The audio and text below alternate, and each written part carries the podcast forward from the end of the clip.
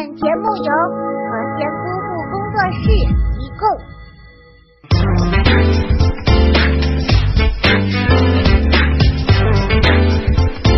哈喽，小友们，我是包大人。我看评论说有人想看我戴帽子的样子，那我就找了个帽子戴上让大家看看。其实我录节目呢，主要的目的就是为了和大家交朋友。有什么要求你就尽管提吧，毕竟做人呢，最重要的就是开心呢。大家你说是不是？不知道这外国人是不是也听过这样的一个神曲？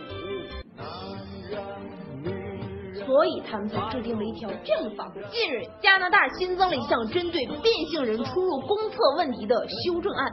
该修正案规定，公厕所有者可以自行决定变性人进入哪个性别的厕所。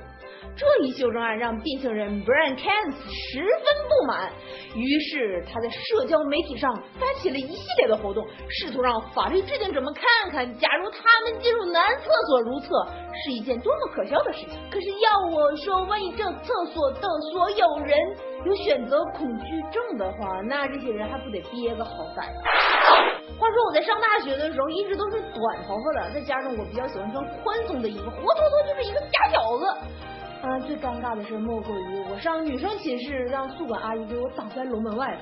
那就说说你最尴尬的事情是什么吧，赶紧在评论区互动留言，幸运的网友会得到我送出的大礼包一份。其实我吧，要不是觉得老剪头发太费钱了，我估计我早已经在汉字的道路上越走越远了。美国杂志《男性健康》（Men's Health） 举办封面男选举，二十七岁的变性男道林在众多肌肉男中以四万多票高居榜首，领先第二名三万多票。将有机会成为杂志首位变性封面男神。看看人家这身段、这肌肉、这颜值，使得众多肌肉猛男哭晕在厕所。我说妹子，呃，不是大哥，你这是想掰弯多少妹子？我随口问一句哈，你会像上面那姐妹一样纠结自己到底该上哪间厕所吗？前两天我不一直在盘算着到底该养一个什么样的新宠物吗？小妖精们主意也给出了，宠物店我也去逛了，万事俱备，只差我老妈点头了。可是我老妈却狠狠的来了一句：“就你那懒样，你养宠物还得让他伺候你呀。”美国《精英日报》网站的特约撰稿人凯林·庞德一个月之前创立了这个账号，他经常会在账号上发布很多型男与爱犬的照片。最开始的阶段，他只能到处去搜寻照片。后来，当爱狗型男专区越来越被更多的人所关注，他收到了许多人的投稿，很多颜帅型美的男人们纷纷报来自己的爱犬，加入了耍帅卖萌的大军。现在，凯琳完全不用发愁照片的资源了，相反，他还需要在来稿中做筛选。完了，我不淡定了。本来萌宠就已经够融化我的心肝了，帅哥加萌宠。还让不让我活了？先别说了，我赶紧把图存起来。我在洗牛仔裤的时候呢，顶多能洗出钱或者是以前的小卡片可下面这哥们却洗出了活物。武昌职业学院一学生将牛仔裤晾在宿舍阳台上约两天，收衣服时发现里面有一个草泥做的鸟巢，鸟巢里还有一枚蛋。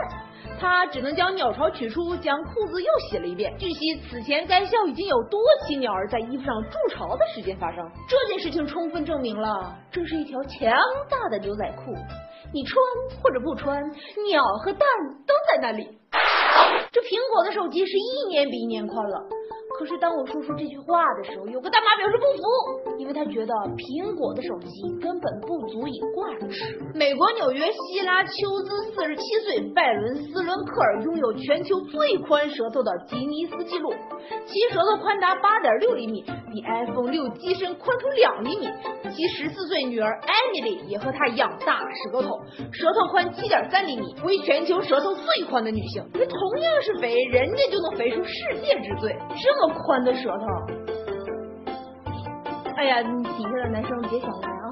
好啦，本期的节目就到这里，赶紧拿出手机扫一扫这个二维码，或者添加微信账号“和仙姑夫视频”，把互动答案告诉我，也可以把看到的节目告诉我，这样就可以得到我们的大礼包啦！么么哒，九文一箩筐，每天更新，明天。